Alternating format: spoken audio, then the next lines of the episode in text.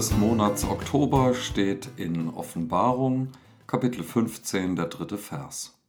Groß und wunderbar sind deine Taten, Herr und Gott, du Herrscher über die ganze Schöpfung. Gerecht und zuverlässig sind deine Wege, du König der Völker. Ja, toll. Mir ist aber vielleicht gerade nicht zum Jubeln. Ich kann grad nicht groß und wunderbar singen. Deine Taten sind es, Herr. Oh Mann, gerecht und zuverlässig sind deine Wege. Ich erlebe das doch gar nicht immer zu. Und vielleicht habe ich gerade so eine Phase, wo ich das überhaupt nicht so unterschreiben kann. Weil das, was da passiert, eben eher klein und mickrig und, und merkwürdig ist ähm, oder mir zutiefst ungerecht erscheint, unberechenbar anstatt zuverlässig. Was sind das für Wege, die wir hier gehen müssen? Was sind das für Taten, die hier geschehen? Das sehe ich nicht nur bei den Nachrichten so, sondern das geht mir auch auf der Arbeit so. Das geht mir im persönlichen Leben oft so. Oder jetzt gerade ganz aktuell.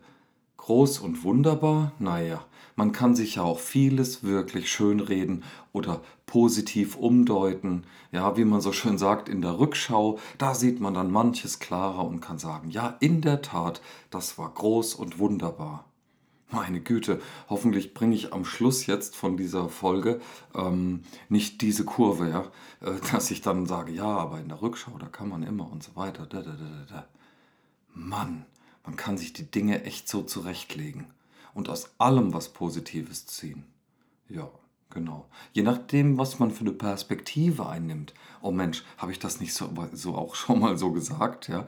Je nach Perspektive erscheint etwas dann eben groß oder wunderbar oder gerecht oder zuverlässig.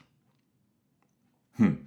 Also wenn mir mal nicht zum Jubeln ist, wie soll ich dann trotzdem jubeln? Ja, ich, ich meine, man, man hat doch allen Grund, oft auch einfach wütend zu sein über die Dinge. Oder man, man kann doch ruhig einfach auch mal trauern. Warum denn nicht? Und wahrscheinlich sollte ich mich auch einfach nur mal schämen. Ja? Ähm, ja, oder sich Sorgen machen, das, da hat man manchmal echt gute Grundlagen dafür. Ja, und jubeln natürlich kann man auch sich über die großen und kleinen Erfolge des Lebens, äh, wenn mal wieder was gut gelaufen ist, kann man auf die Schulter klopfen, sich oder anderen und sagen, Mensch, toll, ähm, gut gelungen. Und die allerfrommsten unter uns, die schaffen es dann sogar noch, diese Dinge alle auf Gott zu beziehen und zu sagen, hat er das nicht wieder toll hingekriegt? Unser König und Herrscher. Nun ja, bevor das jetzt zu ähm, blasphemisch irgendwie rüberkommt, ähm, denn so soll es eigentlich gar nicht klingen. Es soll eigentlich selbstironisch sein, sage ich jetzt mal dazu, ja. Ähm, weil ich mir ja selber auf die Schliche kommen will. Und vielleicht bist du, lieber geneigter Zuhörer, Zuhörerin, äh, auch bereit, diesen Weg mal mitzugehen. Zu schauen, was steckt eigentlich von mir da in diesem Vers drin. Weil es gibt ja durchaus welche von uns, die sagen, ja tatsächlich, ich bin wunderbar gemacht. Die haben dieses Selbstbewusstsein, die können das sagen, klar. Und die nehmen sich auch wahr, so groß wie sie sind. Ja, und die sagen auch, ja, also mir ist Gerechtigkeit wichtig und dafür, dafür breche ich alle Rekorde. Ja, ähm, und mir ist auch sehr wichtig, zuverlässig zu sein. Hm, hm, hm. Das kann uns ja auch manchmal gelingen, keine Frage. Wir dürfen aber nicht vergessen, dass dieser Vers ja sich von mir weg auf Gott hin bezieht. Es geht also bei diesen Adjektiven, die hier aufgezählt werden, ja nicht um mich, sondern es geht um eine Instanz außerhalb von mir, die auf mysteriöse, theologische und äh, realmystische Weise doch irgendwie ihren Weg auch in mich hineingefunden hat. Und so vermischt sich das ganz Gott und ganz Mensch. Ähm, das vermischt sich in uns, in unserer Seele und wir können, wir dürfen durchaus jubeln über das, was so an uns geschieht. Und da habe ich auch, wenn ich mal ganz genau hingucke, ähm, da habe ich auch viel Grund zum Jubeln und kann sagen, Mensch, das ist doch toll geworden. Jetzt mache ich diese berühmte Kurve in die Rückschau äh, und sage, ja, das war doch gar nicht so schlecht. Der Kniff bei der ganzen Sache ist, dass ich es eben nicht auf mich beziehe, obwohl ich das ja durchaus irgendwie auch könnte und ich könnte es mir auch theologisch hinbiegen. Ja, der Geist Gottes wohnt ja in uns und dann ist auch irgendwas in mir ja toll. Und trotzdem ist es diese Instanz in mir, die von außen in mich hineinkommt. Und so ist es irgendwie für mich doch nachvollziehbar, dass aus mir heraus ein Lob an diesen Herrscher, an diesen König gehen darf. Ich darf ihn groß und wunderbar nennen. Ich darf seine Wege gerecht und zuverlässig nennen. Aber ist das auch so, wenn ich sie gar nicht so erlebe? Wenn ich unter gerechten und zuverlässigen Wegen zum Beispiel gerade Wege verstehe und meine eigenen aber als krumm und schief und als Umwege erlebt habe in dem Moment? Und auch in der Rückschau kann man die Gradlinigkeit wenigstens äh, vielleicht in der Entwicklung sehen, aber nicht im Weg selbst. Hm. Kann ich also sagen, Gott, du bist wunderbar und groß obwohl sich alles klein anfühlt und sich so zeigt auch? Ich meine, schließlich sagen wir doch, Gott ist als Kind Mensch geworden. Klein und niedlich sind deine Taten, Herr und Gott. Ja, du Herrscher in der Schöpfung. Manches von dem, was du getan und gesagt hast, Jesus, ist fragwürdig. Das haben die, die, die ganzen Betrachter deiner, deiner Worte und Werke ja auch gesagt. Und ich bin auch oft einfach nur ein Betrachter von Worten und Werken. Und nein, ich kann nicht in Gott hineinschauen. Ich kann ihn nicht sehen. Ich kann nur ja erleben. Ich kann erleben, was passiert. Ich kann jetzt im Moment sein. Ich kann Entscheidungen treffen. Ich kann mich dann freuen, traurig sein, wütend und so weiter. Die ganze Palette, alles Mögliche. Das kann ich alles. Und im Glauben darf ich mir bewusst machen, dass in all dem Gott zu finden ist. Auch in der Wut, auch in der Trauer, auch in der Angst. In all dem. Ja, sogar wenn ich mich schäme, ist Gott da.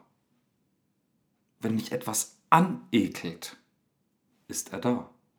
Wenn ich mich alleine fühle, ist er da. Und wenn ich sage, er ist da, dann meine ich, im Sinne von Offenbarung 15, Vers 3, ich, dann meine ich, dass er darin groß und wunderbar ein Herrscher ist. Über und in und durch die ganze Schöpfung. Und dass das, was daraus noch wird, woher wir gekommen und wohin wir gehen, darin erweist sich der König als gerecht und zuverlässig, er tut es im Moment. Und es ist eigentlich eine gute Sache, wenn ich etwas anderes sehe. Weil ich dann nämlich merke, dass mein Erleben, meine Realität, meine Wirklichkeit eine abhängige ist, eine defizitäre. So ist es. Weil wenn ich das nicht so sehen könnte, dann werde ich arrogant dann werde ich überheblich. Dann feiere ich mich einfach selbst. Mit all meinen Gefühlen, die ich dann aus dem Bauch schieße, mit all meinem Erleben, mit all meinen Erfolgen, ja sogar Misserfolgen. Es gibt ja nicht nur äh, Mitleid, sondern auch Selbstmitleid und so weiter. Ja? In dem Moment, wo ich mich nur um mich drehe, da wird was ungesund. Aber Jesus sagt, ich bin euer Arzt. Und wer erkennt, dass er ungesund lebt, in einem kranken Zustand, in einem bedürftigen Zustand existiert, der wird gesund gemacht, der wird erhoben, groß gemacht. Daran, äh, da in diesen Momenten wird Gott seine Güte erweisen, sich als Herrscher über die ganze Schöpfung erweisen. Ja, auch im Tod und über den Tod hinaus wird er gehen. Er zeigt sich in Liebe, in Barmherzigkeit, aber eben auch in den Schwächen der Menschen, wo uns eben keine Barmherzigkeit widerfährt, weil es nun mal Menschen gibt, die uns einfach nur mies behandeln wollen. Das tun sie einfach. Und das tun sie vielleicht nicht absichtlich, vielleicht aber auch doch. Diese Entscheidungen trifft jeder Mensch für sich selbst. Und ich möchte immer zu und immer wieder singen können, groß und wunderbar sind deine Taten, Herr. Es sind nämlich nicht meine. Du bist Herr und Gott. Du Herrscher über die ganze Schöpfung, du bist groß und wunderbar. Du und deine Wege sind gerecht und zuverlässig, auch wenn ich mir gar nicht vorstellen kann, was ein gerechter Weg ist. Denn ein Weg ist immer noch ein Weg, der führt irgendwo hin. Wie soll denn der gerecht sein? Es bleiben also Fragezeichen hier an diesem Vers und das macht nichts, weil es so lebensecht dadurch wird, denn auch in meinem Leben gibt es viele, viele Fragezeichen. Und ich bin froh, dass Gott sich als der gerechte und zuverlässige, der barmherzige, gütige, große und wunderbare Herrscher erweist. Das tut er immer wieder. Auch gerade in den Momenten, wo ich es überhaupt nicht erlebe. Und dann ist die, äh, na gut, dann bemühen wir sie eben doch nochmal, dann ist die Rückschau hilfreich.